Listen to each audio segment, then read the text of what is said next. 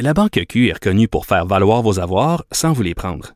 Mais quand vous pensez à votre premier compte bancaire, tu sais, dans le temps à l'école, vous faisiez vos dépôts avec vos scènes dans la petite enveloppe. Hmm, C'était bien beau.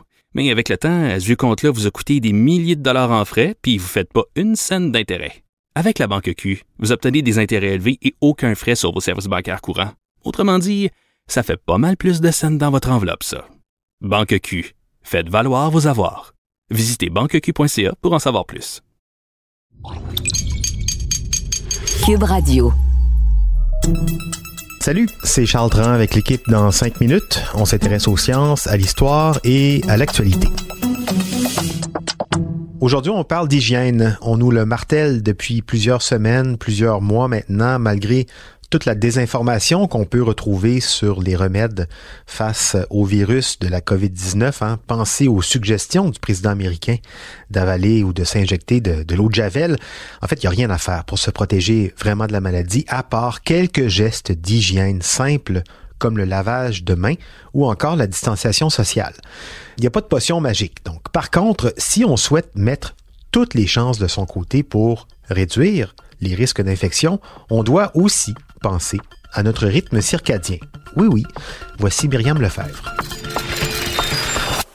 Selon une étude de l'Université de Californie, notre rythme circadien peut renforcer notre système immunitaire. Suffit de bien l'entretenir et donc d'avoir une routine quotidienne saine. Pour bien entretenir son rythme circadien, il faut bien sûr comprendre ce que c'est.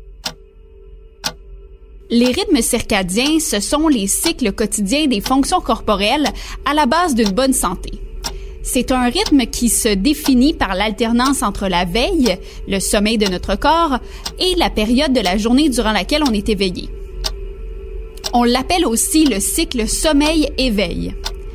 Ce rythme-là peut varier d'une personne à l'autre et peut aussi se modifier légèrement durant différentes périodes de notre vie.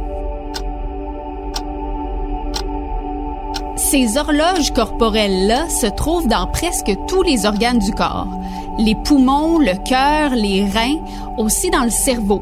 Et donc, lorsqu'elles sont bien synchronisées ensemble, elles permettent un bon fonctionnement du système immunitaire.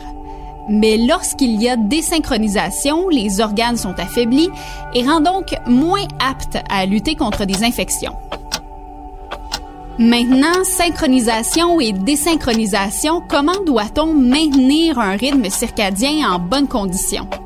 La réponse, avoir une routine quotidienne et s'y tenir.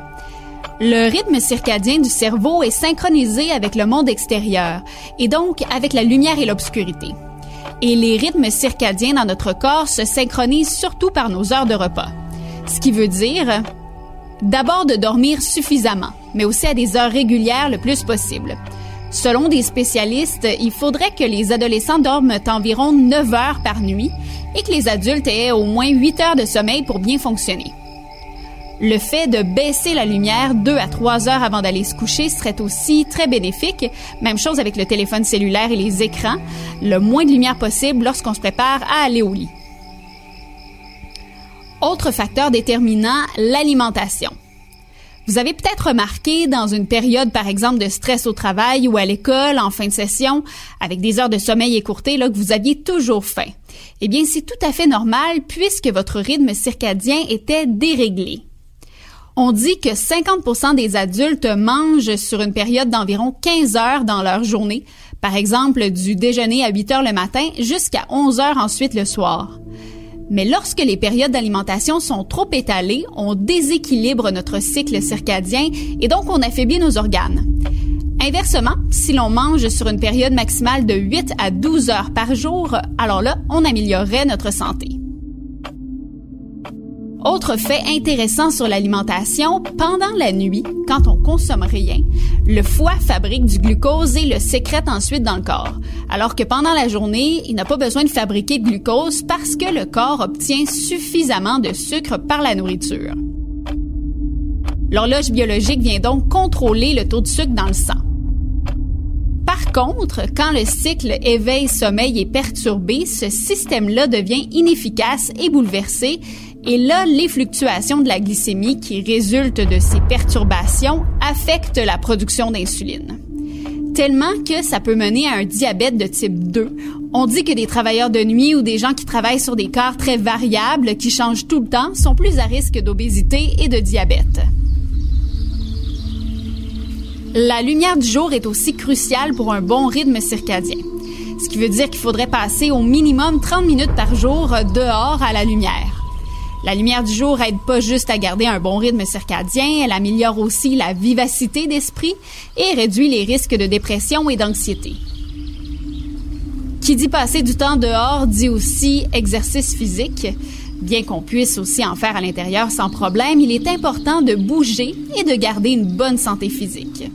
On dit que des séances de 30 minutes à une heure, quelques fois par semaine, ont vraiment un impact et des répercussions positives, mais surtout durables sur notre système immunitaire et notre facilité à lutter contre certains virus. Attention, en contrepartie, il faut éviter de faire des activités physiques intenses ou de durée inhabituelle. Pourquoi? Parce que l'état de fatigue qui suit l'exercice de grande intensité peut entraîner une immunosuppression d'une durée de 3 à 72 heures après la pratique du sport. Mais le sport, c'est aussi une façon de réduire son niveau de stress et le stress, c'est bien, c'est un facteur nocif à bien réguler son rythme circadien. Horaires de travail décalés, des voyages à l'étranger, le fameux décalage horaire qui bouleverse nos heures de sommeil, le stress chronique, ce sont des facteurs qui ont des impacts sur notre rythme circadien. Oui, en résumé, donc sommeil, alimentation, lumière du jour, sport, et on diminue les sources de stress. De quoi se monter un système immunitaire bien fort pour faire face au virus? Cela dit, malgré tout ça, le confinement, même à moitié, pour plusieurs, c'est difficile et ça joue, entre autres, sur la qualité du sommeil. Demain, justement, on en parle du sommeil et des rêves en pleine pandémie. Merci beaucoup, Myriam Lefebvre. C'était en cinq minutes.